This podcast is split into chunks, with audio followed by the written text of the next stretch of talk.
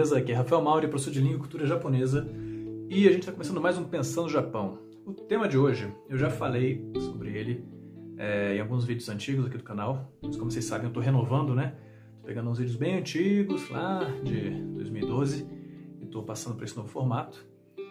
É, e ao mesmo tempo, né, além dos vídeos, está tendo o podcast. Então, mas o tema, eu estou renovando porque é um tema muito importante, e realmente para a galera que está conhecendo o canal agora, é, não pode deixar de, de ver, de saber. Melhor, e mais importante do que isso, entender, né? Que é a questão que realmente algumas pessoas ficam questionando bastante, que é, ah, tem que aprender mais o japonês formal, né? O Teinego, ou eu tenho que aprender mais o coloquial, que é chamado de Futsutai, né? Ou assim, essa discussão é uma coisa, na minha opinião, na minha opinião, é uma discussão besta, tá? E eu vou explicar por quê.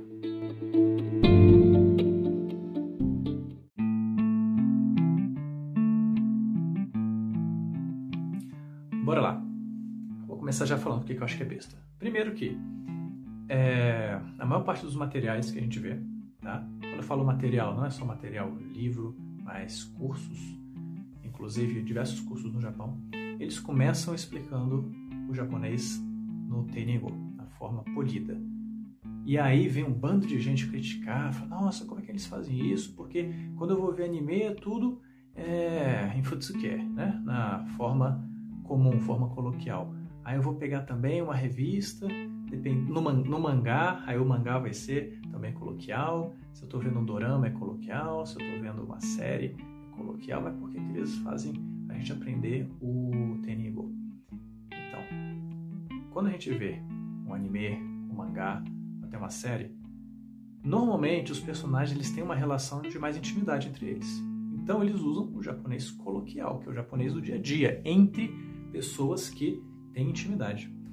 Você não vai usar a língua coloquial para falar com o seu chefe, com o seu professor, com uma pessoa desconhecida, tá? A não ser que nessa na, na situação que a pessoa fosse sua desconhecida, você fique muito claro que você está acima dela. Por exemplo, se for um cliente, né? Um cliente no Japão, ele está acima do, da loja, vamos dizer assim.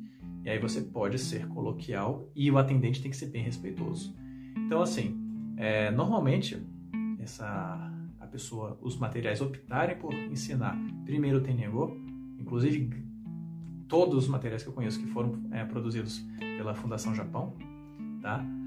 É, eles fazem isso para evitar que a gente, como estrangeiro, quando chega no Japão, comece a, a ter problemas, sabe? Porque imagina, você começa, você aprende a falar japonês ah, o básico, você vai falar na rua com as pessoas e você, o japonês já percebe que você consegue falar alguma coisa. Ele fala, poxa, se ele já consegue falar alguma coisa em japonês, por que, que ele está optando por ser mais informal comigo se eu nem dei essa intimidade para ele?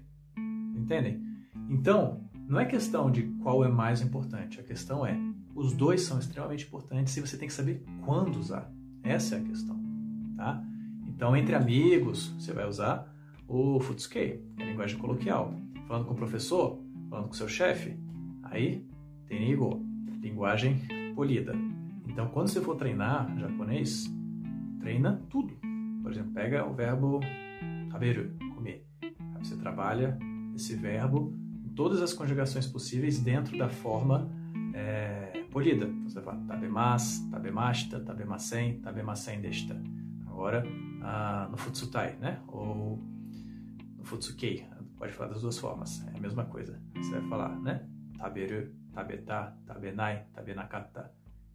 Tudo isso é a mesma coisa. É a mesma palavra conjugada de formas diferentes, é, sendo ou polido ou coloquial. E não confundam que um seja polido e o outro é informal ou desrespeitoso. Não é.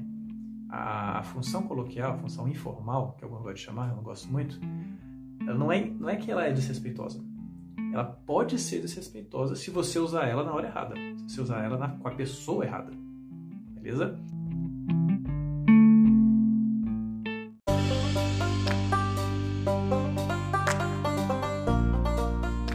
Isso na sua cabeça. Os dois são muito importantes e não dá para fugir. Você tem que entender os dois, entender as relações dentro da cultura japonesa para saber quando você tem que ser respeitoso ou você pode ter intimidade. Ok? Até mais.